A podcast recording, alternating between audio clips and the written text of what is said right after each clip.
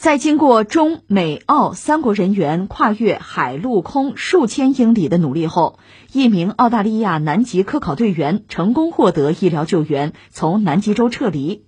澳方感叹，这次幸运地碰到了中国破冰船。期间，澳大利亚科考站还专门升起了中国国旗。澳大利亚官员称，得益于团队合作和南极地区夏季的良好天气，为期五天的行动取得了显著成功。澳大利亚南极局局长金·埃利斯在一份声明中说。在执行能力、令人难以置信的专业知识和有利天气窗口期的协同作用下，我们在一周内就将患者从南极洲带回了澳大利亚。患者当时位于澳大利亚在南极洲设立的戴维斯科考站，官员们以医疗保密为由拒绝透露他的信息，但表示其病情与新冠无关。他们介绍说。中国破冰船“雪龙二号”当时恰巧前往距离戴维斯站大约七十五英里的中国中山站。十二月二十日，船上的直升机帮忙转移了戴维斯站的一组人员，以便他们建造一条滑雪道，供美国飞机降落和搭载病人。这则新闻吧，或者这个故事吧，确实挺震撼人心的。我觉得将来如果时机成熟，大家合拍一部电影纪念一下，其实是很不错的选择吧。就是澳大利亚方面，他在当地一个戴维斯站吧，一个科学家吧，科考队员吧，应该是发病，发病可能和新冠无关。但是澳大利亚他 也很有意思，他们想事情想的可能不是很周全，也是怕疫情的原因吧。他们自己连飞机什么都没有配备，等于一下子困在那儿，叫坐困愁城。正好中国的这个雪龙二号从附近经过，他们就求助，他们就帮忙。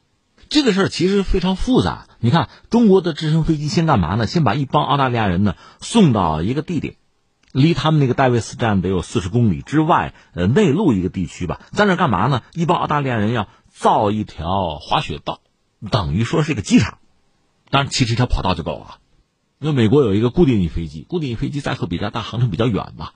但是它不是用那个轮子那种起落架，是用那个雪橇吧，能够在冰上完成起降。那么，中国的直升机现在把一帮澳大利亚人送到这个相关的地点，他们修一条跑道，当然也算难，也算容易吧，因为人手少，没有太多像样的机械，你搞出一条飞机就起降用的这个滑行道了。你有了这个跑道，美国飞机才能够就固定翼飞机嘛，才能够降下来把病人拉走。修这个跑道几天的时间，然后把病人也运到这个地点，美国飞机来把病人接走，然后这帮澳大利亚人和物资呢，还给送回人家这个戴维斯那个科考站，这一趟一趟忙活吧，又不是一次出动，而且当时环境比较恶劣，咱们实话实说，你帮了人家，你自己安不安全，有没有把握都是问题，但是呢，成功了，就是中美澳三国吧合作把这事办成了。就这样，其实那个病人真正回到他的祖国也是一周的时间，不容易。整个这个过程，澳大利亚他那个南极局的官网吧一直在发新闻稿，在介绍这个事情啊，这个进展。在二十号这天呢，人家这个戴维斯站干脆还挂了中国国旗，看来是以示感谢的意思吧？怎么理解这个事儿呢？一个，我觉得中国人向来古道热肠啊，路见不平要拔刀相助的；另一方面呢，中国人还有话叫投桃报李啊。这就说到，在中国南极科考的进程之中，人家澳大利亚也是帮过忙的。中国人去南极去的相对是比较晚的吧，而且坦率讲，我们在这个过程中，人家澳大利亚是帮过我们的。中国人向来讲究这个嘛，滴水之恩会涌泉相报。上个世纪八十年代，我们南极科考就开始起步之后吧，澳大利亚确实对我们有帮助。后来你看，二零零九年、一零年，中国是第二十六次南极考察吧。中山站一个队员在工程作业的时候受伤，澳大利亚当时派飞机帮我们做了紧急的撤离。后来，二零一零年、一一年是二十七次中国第二十七次南极科考，一个队员呢是突发高原反应，澳大利亚又是派了飞机协助我们紧急撤离。所以说，人家是给我们帮过忙的。但是话说回来啊，一方面该感激要感激，另一方面这也是一个国际惯例，就是在全球范围内都是这样。你说这个船舶在海上。这个行进航行过程中，难免谁遇到点问题，那附近的船只是有责任有义务去帮忙的。南极科考也是这个样子，这就说到中国的，你看啊，这次帮忙的是雪龙二号，是我们最新的呃基地科考船。在这之前，我们只有一条，就是雪龙号。雪龙号当年出过一档子事儿嘛，二零一三年，二零一三年当时雪龙号在南极就是俄罗斯的一条船呢出了问题，也是被这个浮冰给困住了啊。当时雪龙号就是拔刀相助吧，冲过去救人，当然呃最后把他们救了，但我们自己也出问题了。你知道破冰船破冰船雪龙号是这样啊，它其实是一条改装的科考船，这个船呢其实是当年苏联船，苏联搞的极地运输船之中的一条，它先天是有一些局限性。我们是把它买回来，呃，然后把它改装成了一条极地科考船，并不是纯粹专业的破冰船。破冰船怎么破冰？其实破冰船速度龟速非常慢，一小时可能就是走个两三海里算快的了。它是用自身的体重啊，就冲到冰上把这个冰啊压碎。你比如雪龙号大概最多破冰能有一点二米，而且我说了，它不是专业的这个破冰船，它只能往前拱，不能往后倒，就破冰啊，就单向破冰。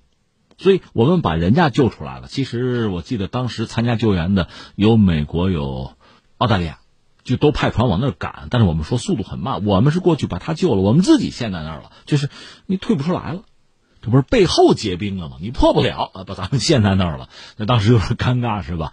呃，如果我们没有办法靠自己的能力退出来，就只能等别人救助我们了。呃，这美国船有美国船往现场赶，好在是他们到来之前，我们自己就脱困了。这当年的雪龙号啊，所以当时大家议论该不该救。我看到这样的这个声音哈，呃，实话实说，如果量力而行，能救还是要救的。人人为我，我为人人嘛，都是这样子。也不单是中国这样，大家都应该这样啊。顺便说一句，那么这次哈，我们帮忙的这条船叫雪龙二号，因为以前雪龙号我们说了，实际上是苏联时代的极地运输舰。它有一定的破冰能力，但确实不是专业的破冰船和科考船。而雪龙二号，那是我们在使用雪龙号的基础之上吧，精心的考虑、精心提要求、精心设计的一条就专业的极地的科考船。那很多以前顾不上或者考虑不到，或者船先天就有的问题，这回就统一解决吧。一个是破冰能力变得很强，怎么也是一点五米厚度吧。航速是二到三节，这个都完全超越了雪龙号。关键是雪龙二号有双向破冰能力，说白了，它前后啊都有推进器，排水量是一万三千九百九十吨吧。其实就这个吨位来讲，还不如雪龙号大，但是它破冰能力其实更强。因为在那个地方，你说吨位大好不好呢？唯一的好处就是这块头大嘛，沉嘛，压碎这个冰啊，但是不灵活。雪龙二号呢，相对要更灵活一些。那把船先放在这儿，翻回来说，这个事情本身确实让人觉得还是一个千钧一发。再就是最终的结局呢，还是让人安心和温暖这么一个事情。其实说到中国和澳大利亚吧，在很多领域都有合作，而且双方这个关系从历史上还相当不错。但遗憾的是，最近这段时间，一个是他作为五眼联盟的成员，美国为首吧，其实他们对中国的态度这些年确实是有非常微妙的调整和变化。这个原因呢，其实今天我们。节目里另一个话题，谈到中美经济的这个竞争的时候，我曾经谈到过一些东西，很多东西恐怕你很难回避，它是结构性的。但是按说呢，竞争归竞争，竞争可以有良性的竞争啊，大家尊重对手，尊重规则就好了吗？但是我们看到，比如说，首先是美国人针对华为的态度，然后美国拉着一干盟友，很多人拉不动，那么五眼联盟总要跟嘛，包括澳大利亚，在对待华为啊，对待中国的五 G 的技术等等一系列问题上。这个做法，这个做法是令人不齿的。另外，前不久我们也讲了嘛，一个中国的画家叫吴和麒麟，画了一张画。这画呢是 CG 漫画，它不是照片，也不是伪造照片。谁能把它看成是一张伪造的照片呢？它就不是照片嘛？就讽刺了澳大利亚的军队，就特种兵啊，在阿富汗针对平民的暴行。澳大利亚一些政治人物，包括总理都不高兴。那这个我个人是真的想不通，我是觉得这个事儿自己的军队干出这样的这个暴行啊，那这杀害平民反人类啊，这首先要自责吧，得查一查吧，得道歉吧，赔偿吧，去海牙自首吧，你有什么资格不高兴啊？